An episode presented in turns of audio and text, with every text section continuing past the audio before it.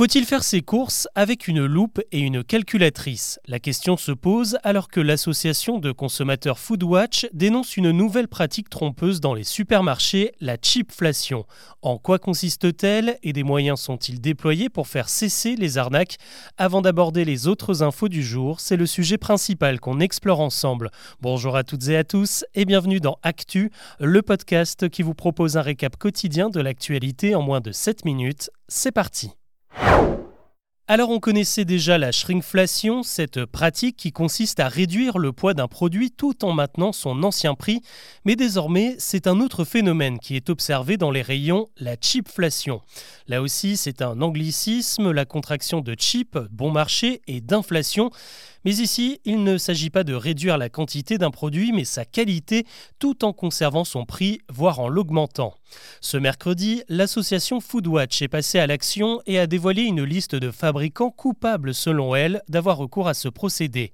Des marques très connues comme Findus, Fleury-Michon, Bordeaux-Chanel, Nestlé ou encore Mondelez, le géant du biscuit et du chocolat qui produit entre autres les tablettes Milka. Car en y regardant de plus près, la recette de leurs articles ont légèrement changé d'allure ces dernières années. Exemple avec la mayonnaise maille qui a perdu 25% de son jaune d'œuf mais qui a vu son prix bondir de 12% en novembre dernier. Dans les gâteaux Milka, l'huile de tournesol a discrètement cédé sa place à l'huile de palme beaucoup moins chère, ce qui n'a pas empêché le prix du paquet de prendre 27%. Alors évidemment, ces petits ajustements ne sont pas affichés en gros sur les emballages, il faut décortiquer la liste des ingrédients et connaître les anciennes formules. C'est ce que Foodwatch reproche aux industriels, ils n'informent pas clairement les consommateurs. Toujours selon l'association, le phénomène n'est pas nouveau, il a déjà été constaté en 2016, mais l'inflation et la flambée des prix des matières premières a semble-t-il la pratique à se développer. Le but de Foodwatch, c'est d'alerter les pouvoirs publics qui préparent la riposte contre l'autre pratique la shrinkflation après le scandale de l'automne dernier. Un arrêté devrait bientôt être signé pour obliger dès le printemps les grandes surfaces à être plus transparentes. Elles devront apposer des écriteaux à côté de chaque produit coupable d'avoir diminué ses portions tout en maintenant ou en augmentant ses prix. L'actu aujourd'hui, c'est aussi l'hommage national rendu ce mercredi matin aux 42 victimes françaises des attaques du Hamas du 7 octobre dernier. Une cérémonie de 30 minutes marquée par un discours d'Emmanuel Macron dans lequel il a dénoncé le plus grand massacre antisémite de notre siècle. Malgré la polémique, plusieurs élus de la France insoumise étaient bien présents lors de cet hommage. Une autre cérémonie dédiée aux victimes françaises tuées dans la bande de Gaza est en préparation. C'est une petite précision dédiée à tous les parents de France. Ce mardi, l'Assemblée nationale a définitivement adopté le texte sur le respect de l'exposition des mineurs sur Internet. Cette loi ajoute la mention vie privée parmi les droits que les parents doivent garantir pour leurs enfants, au même titre que leur sécurité ou leur santé. Plus concrètement, certains influenceurs ne pourront plus se servir de leurs enfants pour faire des posts sur les réseaux sociaux dans le seul but de générer du clic. Il faudra impérativement avoir leur accord. Évidemment, ça ne concerne pas les photos de famille, mais les députés rappellent que dans les fichiers saisis dans les réseaux pédophiles, la moitié sont des photos privées postées par des parents. En moyenne, un enfant apparaît 1300 fois sur des photos postées sur Internet avant l'âge de 13 ans. Il revient en France. Salah Abdeslam, le principal responsable des attentats du 13 novembre encore en vie, vient d'être transféré depuis la Belgique. Il était incarcéré là-bas pour son implication dans les attentats de Bruxelles en 2016. Son rapatriement dans une prison française était prévu mais contesté par Salah Abdeslam qui voulait rester en Belgique pour garder un lien avec ses proches et sa famille. Le scandale prend de l'épaisseur. Dix nouvelles femmes accusent désormais le psychanalyste Gérard Miller d'agression sexuelle et de viol.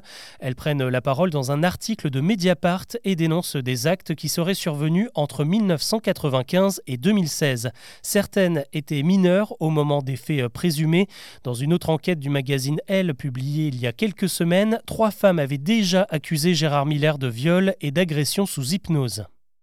C'était il y a 4 ans, la France adoptait la loi anti-gaspillage pour une économie circulaire, un texte ambitieux qui a abouti à l'interdiction de la vaisselle jetable en plastique, au bonus réparation ou encore à la fin des tickets de caisse.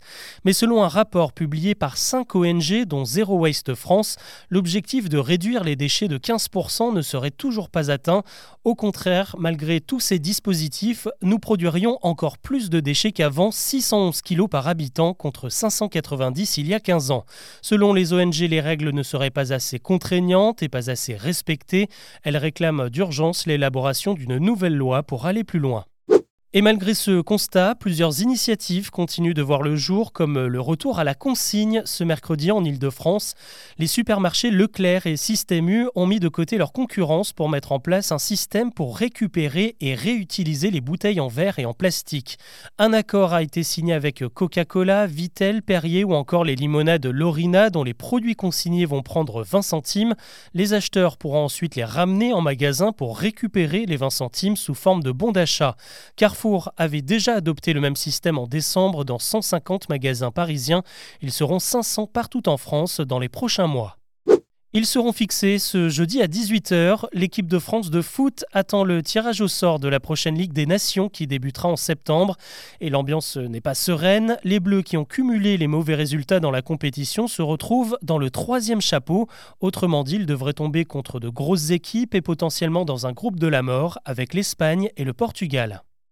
On termine avec une offre assez originale. Les cinémas UGC et Canal ⁇ se sont alliés pour euh, proposer un abonnement pour les moins de 26 ans. Il comprend une carte illimitée pour aller dans les cinémas UGC et un accès aux chaînes de Canal ⁇ le tout pour 26 euros par mois. Au total, cette offre permettrait d'économiser une vingtaine d'euros. Elle est disponible depuis ce mercredi. Voilà ce que je vous propose de retenir de l'actu aujourd'hui. On se retrouve demain pour un nouveau récap.